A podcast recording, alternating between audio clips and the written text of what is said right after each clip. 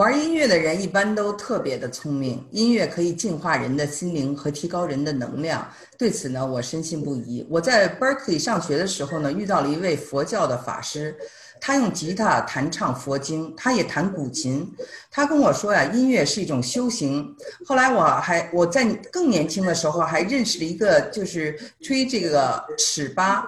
Sakuhaki 这个乐器的这么一个呃美国的禅师啊，他是在日本学习这个尺八，所以呢，我就觉得这些乐器非常有意思。那么你的水晶波，我就觉得更有意思了。我记得你很年轻的时候就在这个台湾啊当这个 DJ，所以我想听听你跟这个水晶波是怎么结缘的。好的，呃，我从小到大。呃，都特别爱音乐，那可能也是家族遗传的吧。呃，我的爸爸呢，在他年轻的时候，其实他本来是被选中去，也是去当歌手。但是因为我们是从一个传统的台湾家庭，呃，对演艺圈的看法呢，可能就是说演艺圈是很乱的，不太健康，都是那种呃。不会，不是学霸的才会当演艺圈的，所以当时呢，我的爷爷奶奶不允许我爸爸走这个路线。嗯，那从小呢，我爸爸也会弹 guitar，啊，也会唱一些歌给我们听。然后同时呢，我第一个学校啊，在美国是一个教堂学校 Catholic School，我记得我们才住了一年呀，一一年。然后当时就是我们搬到美国，我记得就是 the first school，然后大家我们都要穿那个 Catholic 的 uniform。但是有一件非常美丽的事情，就是每一天呢，就我们一定要去教堂里面，然后我们会唱很多教堂的音乐了。然后当时呢，我就感觉嗯很美好。虽然我那时候还不知道我在唱什么，但是我就记得特别快，然后特别感受到那个音乐的能量。那接下来呢，就是呃，我在呃中学也好，呃，还有那个呀，junior high、middle school、junior high 的时候，嗯，我就特别爱去做那个，那时候还是那个卡达 cassette tape，嗯，然后我就特别喜欢做 mixes，对我会把音乐分类，就是。比如说那个 happy happy music，或者就是。Depressing love song 就是悲伤的爱。情歌，嗯，让你会哭的，或者 romantic love song，对，或者是浪漫爱情歌，或者就是我们叫那个 road trip，就是我要跟我朋友开去那个探索的上路啦，或者 beach party，反正我就分各种类。然后每一次呢，大家都会想说，哎，你你 copy 一个给我，好好听，好好听。所以可能就是我对音乐的那个。呃，感受跟感知呢比较敏锐，呃，所以导致说之后我在台湾也当了 DJ。那怎么当 DJ 呢？是在我呃，其实从十七岁在美国的时候，就有一些台湾的唱片公司也好，或者模特公司也好，他们就开始发掘我，一直希望我可以进入这个所谓的演艺圈，不管是当歌手或者当 MTV 的 DJ，那个 VJ 也好。就一直找到我，但是当时呢，我真的没有兴趣，因为，呃，我讲过，就是我其实是一个男生的个性，嗯，啊，在一个女生的身体，对，tomboy。可能是我我十一岁的时候妈我妈妈就过世了，所以我长大特别像一个男孩，特别不重注重我的外表啊啊！我知道大家觉得我漂亮，但是我就是 I don't care，就是我特别像男孩，我我的兴趣爱好都是比较偏男男孩会喜欢的，喜欢电子产品可不是吗？对 对，然后咱俩有的一拼，是的。然后等到二十几岁的时候。嗯，真的就是有两家唱片公司特别的在一直不停的跟我联络，一个是 Sony，然后一个是那个滚石下面的一个公司叫真人社，就是他那个老板呢发明了啊那个杨乃文还有张震岳这样子。嗯，然后 anyway 他们就一直就是打电话到美国去，嗯，然后长话短说，我当时呢就是有几个原因，为什么我打算就是搬去台湾。第一呢，我觉得就是那么有趣的一个 offer，那我又年轻，我就当时想说，我不想四十岁，然后就是跟我的孩子讲说，你知道吗？你妈妈二十几岁有人找找你妈妈录唱片哦，当歌明星哦。然后，但是我没去嘛，所以我就想说，哎，I'm young，you know life is just short，所以我应该先趁着我的年轻的日子，然后去经历一个一个不可思议的。然后第二呢，就是我妈妈那时候呃已经走了很久，然后我们是。呃，那个台湾家庭，我们是移民到美国，就是再也没回去台湾。然后我妈妈就是当我十一岁又过世之后，我没有看到，就是说我所有的妈妈的亲戚。然后我就觉得说，嗯，我想回去和他们做一个连接，然后让他们知道我长大，I'm a good girl。然后就是想想有一点那种家庭的感觉。嗯。所以这是第二原因，就是想想接触我的家人。嗯。在台湾。第三呢，就是我在。呃，美国那时候呢，其实没有太多亚洲人。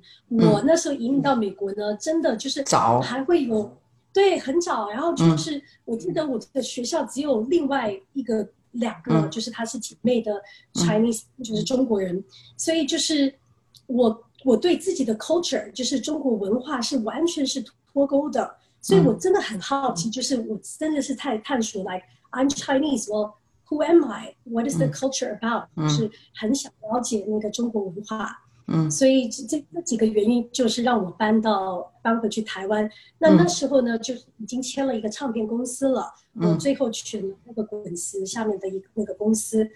然后过搬回去台湾的时候，因为我知道我要尝试音乐，所以我就我就买了 turntable。因为在纽约那一段时时候，就是十八多岁的时候。就经常去很多 rave party 啊，hip hop party，所以就是认识了很多 DJ。那那时候呢，他们都特别特别劝我说：“哎，你应该当一个 DJ，多酷啊！你这个女生，你又多那么了解音乐，那你也可以当 DJ。”但是那时候我真的没有时间，就是一直在打工赚钱，然后就是上大学。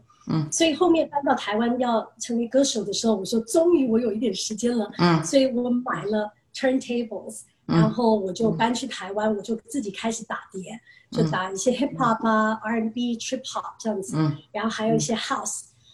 然后呢，刚好我的唱片公司的老板有一段时间，他跟另外一个朋友呢开了一个酒吧，然后我就在那边开始放碟，还还没有真正开始，因为我其实也不是说呃很会很会，就慢慢开始探索，然后就很多媒体过来报道。因为台湾根本没有一个女 DJ 都没有，所以我是台湾第一个女 DJ。哇！所以被被那个杂志报道了很大。然后呢，就有一个香港导演看到这个杂志，然后叫嘉禾公司去找我拍戏。所以之后我又拍戏。Anyway，我为什么就是？对这个音乐还是比较，就是就是之后呢，有还有很好几个唱片公司还是不停的想签我，但是呢，我有一点不 confident，就是没有自信，是因为我来到就是亚洲的时候，台湾到中国、香港，我发现个个都会唱歌，因为他们对对对，天天他们都周末全部都在 KTV 一直在对歌，你知道吗？然后把我吓死了，我说我都很丢人，我说我。只有我有唱片，就是我有那个合同，就是 I'm going to be a singer。然后我在想说，他们唱的比我好多，所以我就特别没有自信，就不想开这个口去唱。然后同时呢，他们想我做的音乐是 pop music，就是我觉得我的嗓音根本不适合那种流行 pop 音乐。嗯，所以就当时我记得我跟他们讲说，我想唱 jazz。你声音适合 jazz。嗯，对呀，去 jazz 或者 trip hop 就是 hip hop 的慢版本。对。然后那时候 jazz 还没有还不够流行，没有那个 Joanna 王，就是 no nothing，所以他们就完全不同意。然后我就对自己唱 pop 也不是很很就是很有自信，所以我为什么就是后面去选择拍戏？因为我觉得 music is very personal，就是音乐真正是要 touch 你的 soul 里面，然后。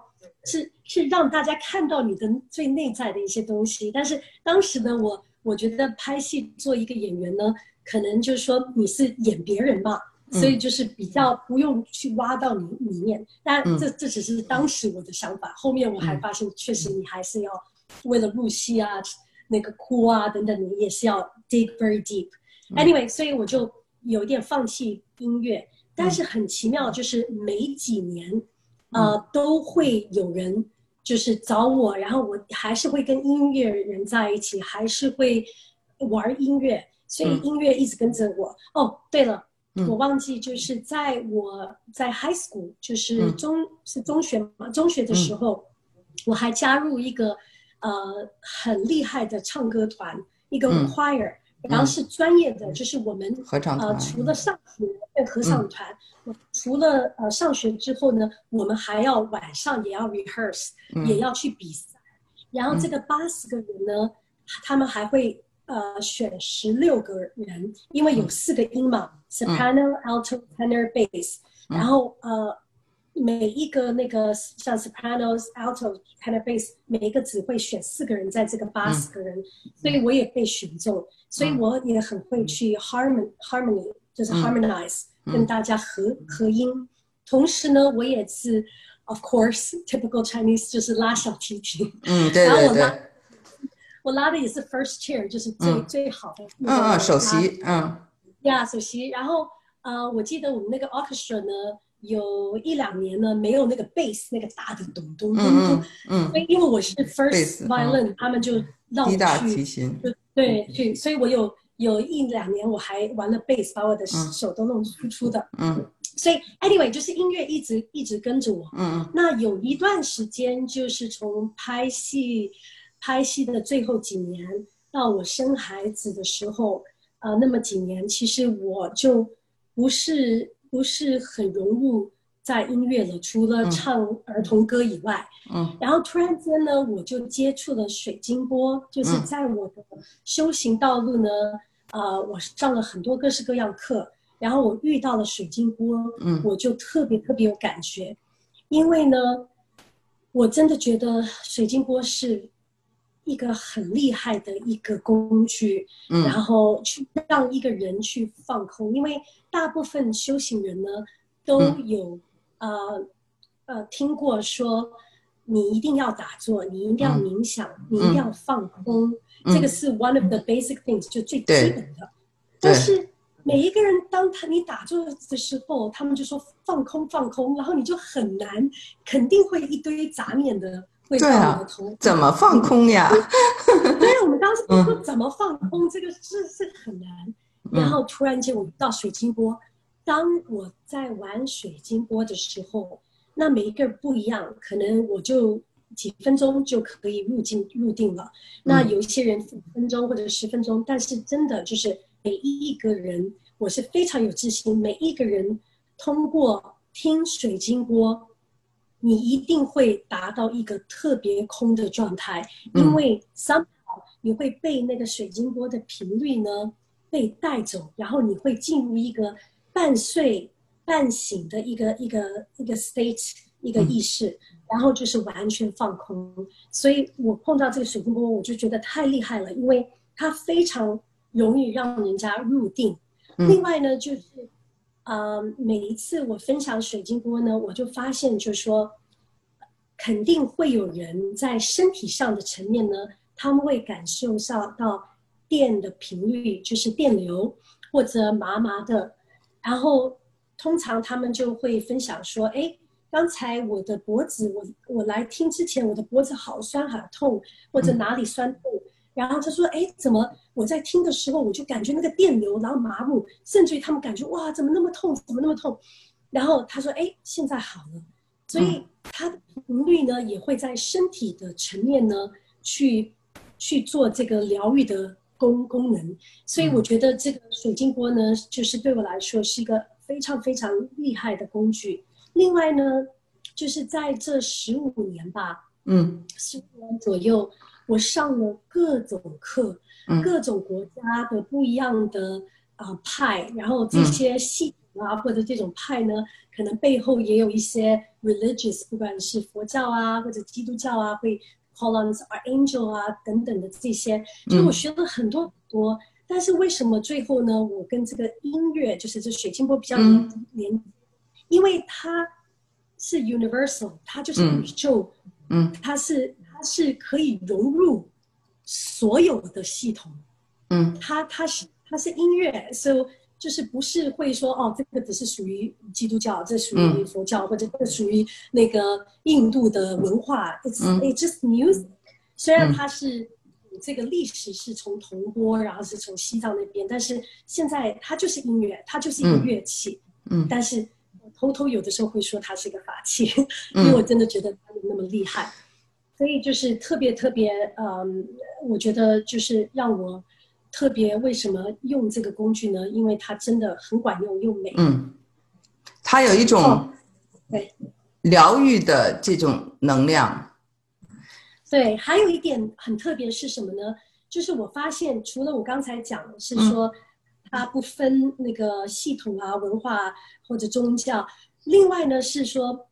在同一个分享会，我我叫它分享会，就是或者 sound bath，就是呃声音沐浴的时候，它可以有 beginners，也可以有 advanced people，就是同在同一场呢，也也可以有那种初级人，就是从来没接触过任何都不知道修复是打坐是什么，反正他就第一次来，还有一些就是特别特别就是 very serious，已经修行好多年，他可以来到。同一个现场，嗯，然后他们可以有不一样的感觉，不一样的生活，所以这个是也让我就是非常惊讶，就说太好了，对了，它不分不分 level，嗯，你看啊，你是从呃等于美国回到了中国生活，我们现在看到很多，比如说以前闯荡呃好莱坞的嗯成龙。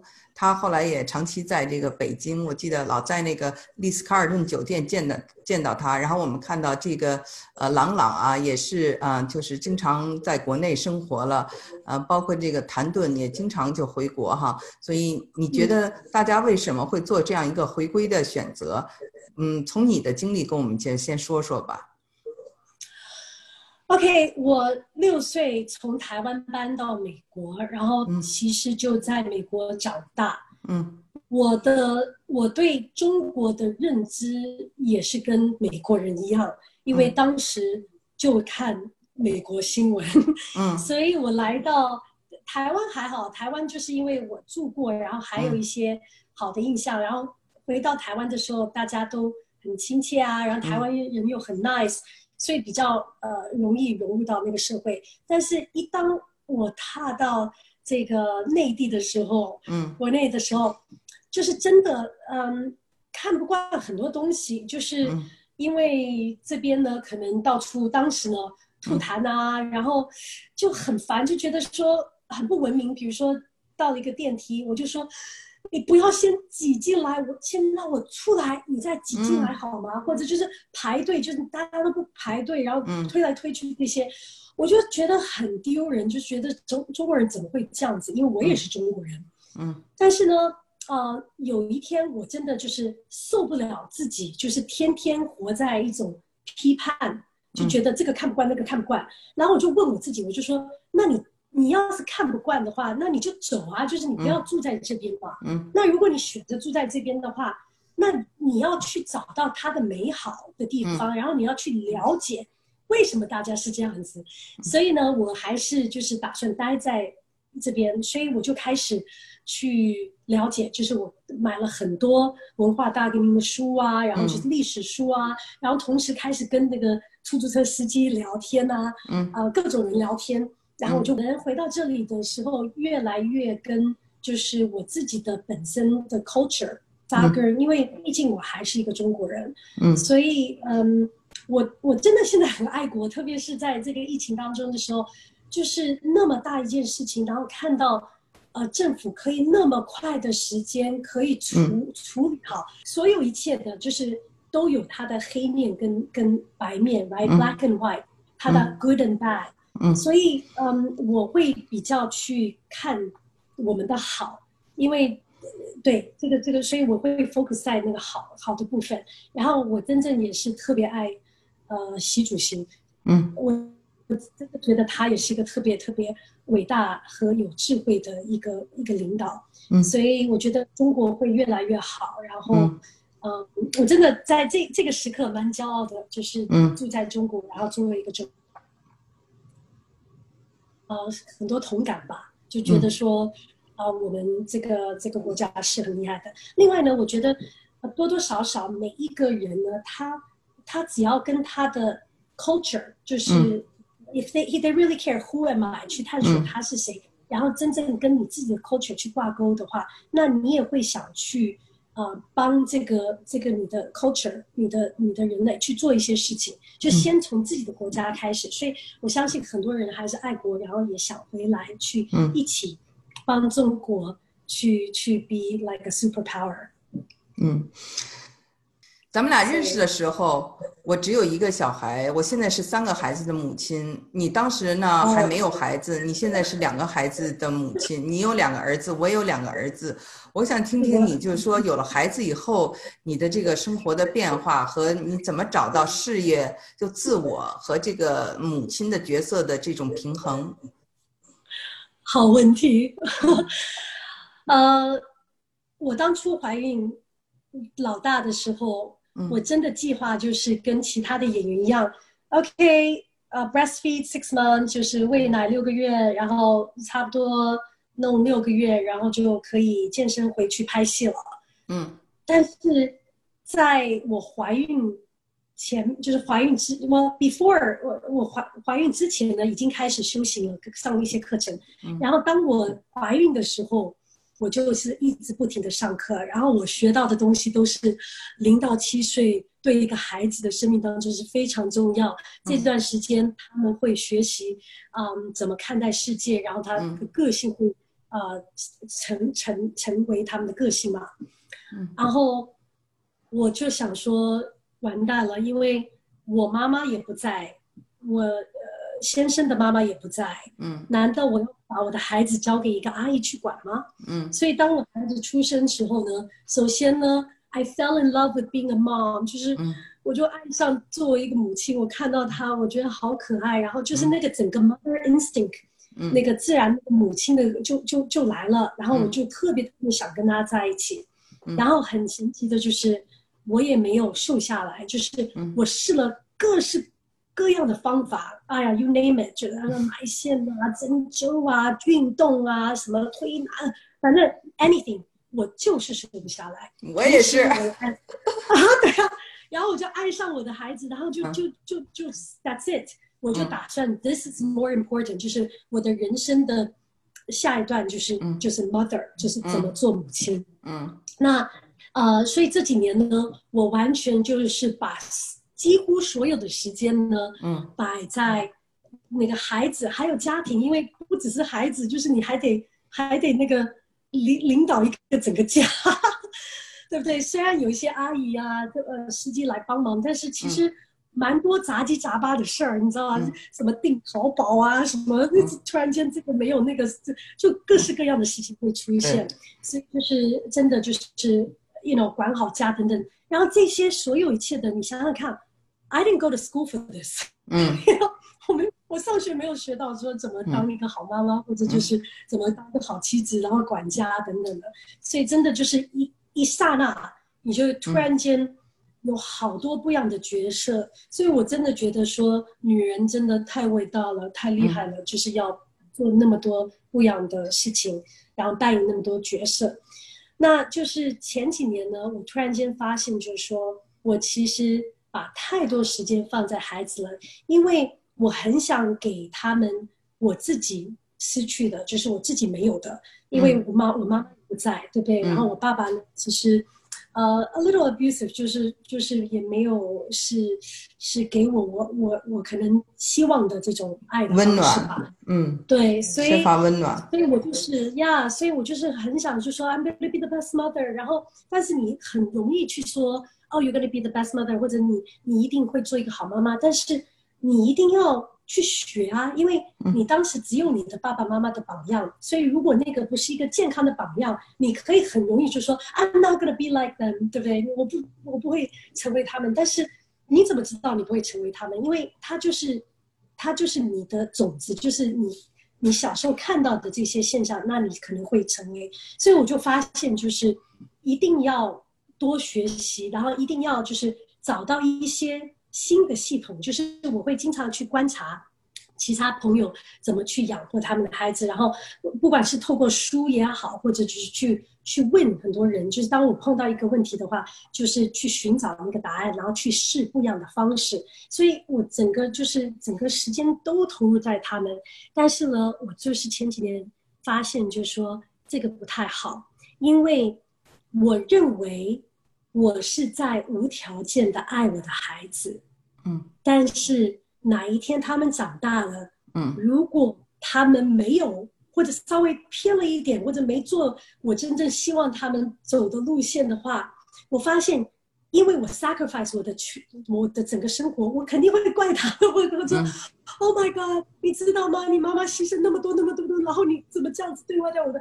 所以我就我突然间意识到，就看到自己的未来，就是说，哇靠，我摆太多时间在他们生命当中，哪一天？我以为我就是无条件爱，但哪一天我会给他们 tremendous 很多的压力，嗯，去一定要怎么样怎么样。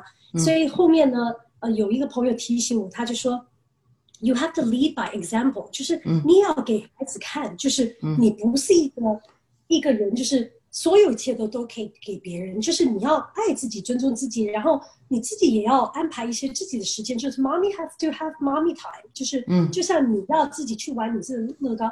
妈妈也要去做一些妈妈喜欢的事情，所以我突然间想说，哦，原来是这样子。所以这段时间呢，我在慢慢调整，已经好像两年多了，呃，稍微好一点点。就是有的，因为这是一个模式，一个习。当你已经习惯为大他人，就是永远都是为他人服务的时候，你很难就是把它收回，然后变另外一个系统。但是我非常努力的在在训练我自己去找。更多时间，嗯，去关注自己，然后要做自己的事情。所以呢，我已经承诺了，就是，呃，最近我开始开这些什么自媒体的平台，然后包括跟你做访问，我就，然后不是我要现在开始分享，然后去演出等等的。所以我发现，就说，我一定要，我一定要就是关注我自己身体，然后把自己身体养好，因为呢。我其中一个 motto 就是在在我的工作室，我们的一个啊 mission statement 啊或者 vision statement，就是说，希望我们的这个公司呢是可以，嗯找到老师们或者技术或者产品是可以让大家可以活出最大的可能性，就是 they can live to their best potential。嗯，我在想说这是我的 model，但是 have I done it？我自己做到了。好像没有，因为我的身体上没有活出最大的可能性，因为我原本的本身就是可以活出那个状态。那我不也不追求说一定要是像我当年啊演技的那种身材，因为我觉得那个也有点太瘦了。但是我肯定可以把自己的身体活出一个更健康的状态，让我可以更有动力去陪孩子，然后更有精神去做更多我想做的事情。所以我下了决心，就是。我一定要去关注自己的身体，所以这段时间我也呃已经辟谷了三次了，嗯，然后也也会去找时间去做运动。啊，你我听了以后，我觉得我要向你学习。我跟你分享一下我我自己啊，我是每生一个孩子就长十斤，生了三个孩子长了三十斤，我就怎么一直。减肥这么难呢？我其实也很，就是觉得很奇怪哈。后来我就想到，你说的非常对，是因为我们把太多的精力放在我们的孩子身上，我们爱我们的孩子，我们忘记了自己。你记得之前你问我说，你这么喜欢大都市的生活，真不能想象你到了德州的乡下生活。但是德州的乡下对孩子很好，他们可以呃跟大自然接触，有很多的空间。这对我来说确实是一种牺牲，但是对他们来说也是一个很好的经历，对吧？所以我呢，今天就从你的节目中也学到了，就是我们要关心自己的灵魂，我们要关心自己的身体。也许这样的话，我们去嗯关注自己，那么以后我们的这个呃或者减肥啊，或者我们的体力啊，都会有一个改变。这个体力呢，可能就是。我们身上多了很多肉，或者多了很多水，是因为我们多了很多负担。我们的这种负担，是不是我们的这种，或者是，呃，责任心太强了？这种责任心使我们背负的东西太多了。其实是应该做一些减法，应该更放松一些。这是我从你这儿听到的。对，同时我们就是要 lead by example，就是我们要给孩子看，就是妈妈也可以很努力为一件事情成功。嗯，他们一定要看到我们下了决心要做一件事情可以成功起来，他才会尊重和爱我们。不是说我们一直天天跟他们在一起，把他照顾得很好等等，他就会爱或尊重我们。因为你看感情不是这样子，对不对？有的时候你 smother smother somebody with love，就是把爱爱一个人，然后把他闷起来。但是他他享受吗？不享受。所以我突然间意识到，就说。我要 like I have to be like a strong woman，对不对？我一定要很强，我一定要让他们看到说，Hey，mommy's you know tough and works hard，然后会成功的。嗯嗯，那个安雅，你刚才提到你家那个小孩上一年级，其实还是经历了一些家长也要接受面试，嗯，其实很严格。能跟我分享一下这个吗？我很感兴趣。是的，因为在美国呢。你只要选择一个区，就是你住在哪个区，它就匹配小学、中学、大学，就是基本上是一个系统，你就摆在那边，然后他就成，然后都是 like ten minutes within ten minutes，就十分钟就就到学校。然后发现，在在我不知道是不是全中国都是这样子，但是反正就讲上海吧，就是说每一个学校呢，它都分区的，就是他他当时没有一个。城市规划的概念，就说把所有的好的学校都摆在一起，都是在分散的，所以就是经常那个父母亲呢，为了孩子，他可能幼儿园搬在幼儿园的附近，然后突然间哦，小学又去搬家，又在搬家，就跟随着这个孩子的教育去搬家。嗯，那呃，当我孩子在上幼儿园的时候，中班的时候，嗯啊，我们是上宋庆龄所谓的。最好的学校，幼儿园幼儿园很贵啊。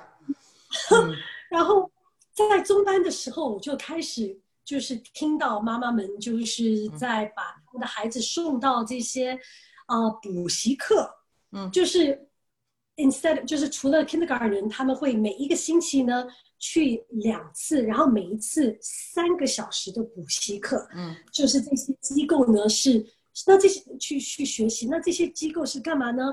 就是为了考一个试，就是为了上中，就是很多宋庆龄的妈妈们，哇，几乎所有的宋庆龄妈妈们都会从这个幼儿园，他们渴望他们的孩子到上中，就是上海中学嘛，嗯，然后，嗯，所以就是为了这个考试。那那上海中学呢，好像基本上他们是三次考试，嗯，嗯，这就有那个面试嘛。然后就是每一次都是几千个人，然后好像他们每一年只收两百六十个，就是特别少的数字。然后呢？小吗？好，小学吗？还是中学？小学，对。然后还有就是其他的学校呢，那个也是特别离谱，就是因为当时呢，就是大家开始紧张紧张起来，我是特别放松，我就说，哎呦，怎么你们太那个。积蓄积蓄了，你们太那个紧张了，不就孩子的命嘛，对不对？就是 relax，you know，他们他们会去他们所应该去的学校，就我特别 relax。然后我的朋友就说：“Are you kidding？你真的不了解好吗？你知道就是那么几个好学校，然后你知道那个 competition 是怎么样子吗？你知道每个学校，然后确实，比如说鲍玉刚也是，他们只接受好像一百六十个人，然后他们也是好几百个人。”已经应该要上千了，就是去抢，就是去去去那个 fighting for 那个呃比这个一百二十个名，呃一百六十个名额。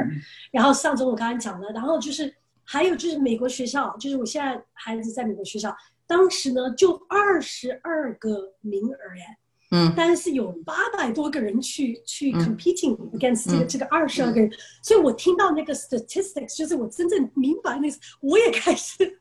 焦虑了，我说，Oh my God，是不是是不是真的要紧张？就是真的要要那个？但是我觉得我还是平衡了，因为我还是不信任，就是就是我我还是觉得说我不会把我的孩子送到这种补习课，因为他就是不是这个料。如果我今天孩子特别爱就是学习，像我，我以前是真的是学霸，学霸特别爱学习。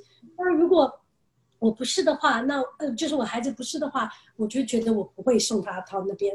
所以，anyway，就是我我所有的好的学校呢，就是鲍玉刚啊、上中，嗯，上中当时我没有去报，因为我呃不太赞同他们的这个整个呃教育系统，因为我觉得他们就是比较 care 太注重 academics 了，嗯，所以我我们当时还没有选那个学校，然后我就申请了什么呃耀中啊、YK 炮啊，嗯。嗯，还有就是美国学校嘛，嗯。然后是第一第一轮，他们那个录取了很多我的朋友们进去参分的时候，我的一些朋友们又说：“哎呀，你还是试试看吧，那个真的没有想象你那么你讲的那么糟，因为他们都都希望我还是可以跟他们一起去。所以 anyway，嗯，我们最后呢还是决定呃好玩去尝试那个考试，但是我孩子真的没有去补习，因为。啊、我的我的朋友们分享那个补习的 material，我一看，我说我只有这么几个礼拜，我肯定没有这个时间或者这个精力去 review 这些东西。嗯然后我也不是特别说一定要去上课，所以我就说嗯就就随着他吧，就好玩去嗯体验一下。他真的进去了，我觉得嗯我的孩子太优秀了。嗯他进去了，就是老大呢进去 YK 炮啊，进所有的学校他嗯，他都包进玉刚，嗯对，包玉刚都进去了，所以他很优秀。嗯那美国学校呢，很很那个，也是一个很好玩的故事，就是我我有美国护照，就是我有嗯美国身份，我也有台湾身份，我的孩子是香港身份，还有嗯美国身份，所以我跟孩子都有美国护照。这个在去申请美国学校是是特别优秀的一个，you know，我们嗯家长也是美 American，然后孩子是 American，、因为现在很多家长是他在外面去生了，在美国去生，中国国籍中国人，对，然后他也不会讲英文，所以这个就他们不是说很很接受嘛，嗯所以我觉得我有很大的 advantage，对不对？嗯。然后我去 apply 的时候，他们竟然跟我讲说。对不起，你用不到你的，呃，你你你无法去用你的美国身份来去报名，你的孩子也没办法。我说为什么？他说因为你是用你的台湾身份进来，你的孩子是用香港的身份进来，所以我们不认。就是他说两年前那个政府说，你一定要是通过你你进来是用什么身份去申请学校。因为可能太多人都是嗯有一个他们叫 blank passport，就是嗯空白的护照，嗯什么都没有看过。对，所以所以我就特别焦虑了，因为变成说我本来是在 category A，、嗯就是最理想的这种合格的，然后到最最差的，就是连那种孩子有美国护照，然后是有中国的孩子，嗯 我比那个 category 更差，因为我是属于港澳台的一个 category。那你想港澳台总得每一个要一个吧？嗯然后你还有 foreigner，还有什么意大利国家等等的，那你说二十个名额怎么分呢？嗯 所以我特别特别那时候真的有一点小焦虑。嗯但是呢，我真的首先呢，我还是呃感恩嗯。孔夫子的祖先，因为我觉得所有一切还是还是一个命，然后这个命呢，命的运气真的是从我们的祖先，嗯。所以我我还是就是感恩有这个在在孔家，对对对，所以他们嗯可以就是可以有这样子的，就是、不知道的 luck 对。嗯然后同时呢，我觉得我也是蛮好的家长，因为我做了一些功课，我特别录了一段 video，然后就去展示说我其实是美国来的，虽然我是用台湾身份，但是我展示说，Hey I'm from the States，然后什么时候讲的 prom，然后我在做的事情就是我就是自我自我表现了一下，对对对然后录视频给他们。所以 anyway，最后呢，我们决定美国学校是因为，嗯，虽然很多人就是来问我们说，你们是孔家的后代，你怎么可以把你的孩子送到美国学校？但是呢，呃，其实这个是我先生比较想，他他一开始就是说美国学校，我还是偏就是把他送到鲍玉刚，鲍玉刚或者比较、对中国的系统，嗯。中国就是把中文学好嘛，像我很多朋友都是这样，就是啊，他们肯定就是嗯，孩子大了一些都会往美国学校走，嗯。但是他说一定要把中文先先打一个底。但是我先生呢，就是他就说美国学校呢，就是他是个性教育，嗯。然后就注重孩子的这个这个情商和这个就是心理的成长。嗯。所以，那我一旦去到那个学校，是一个非常熟悉的环境嘛，因为我也是从美国嗯。所以我特就是也特别喜欢，因为真的，我一到那个学校，我的孩子也特别爱爱，他天天就说 I love school, I love school，因为在里面当就是玩耍，然后透过你玩和探索，嗯，去学习。他们最注重的是，就是一年级呢，就是把一个爱看书的种子，把你种下来，这个是最重要的，因为爱看书的人就是爱看爱学习，我也是这样子的，就是真的是这样，他就是让你爱探索嗯，Yeah, reading and love to explore and be curious，、嗯。所以他是比较在乎种种子，不是那种像其他学校是马上就是 academics，嗯，他是一定要种下对的种子，然后让它开花，让你自己想要去学习。对，那还是比较重要，然后也比较注重情商，就是哎，你碰到这个问题，你怎么去处理你的情绪，然后你怎么去沟通跟解决。就是我一一上学呢，他可能面对说，呃，有些孩子不想跟他玩等等的，然后老师就慢慢去引导他去面对这个事情。那我怎么去处理？我会帮着你，协助你，但是你自己去想想，哎，有什么解决的方式？我觉得这个太棒了，就是 problem solving。嗯所以这这些是我特别赞同孩子需要的。嗯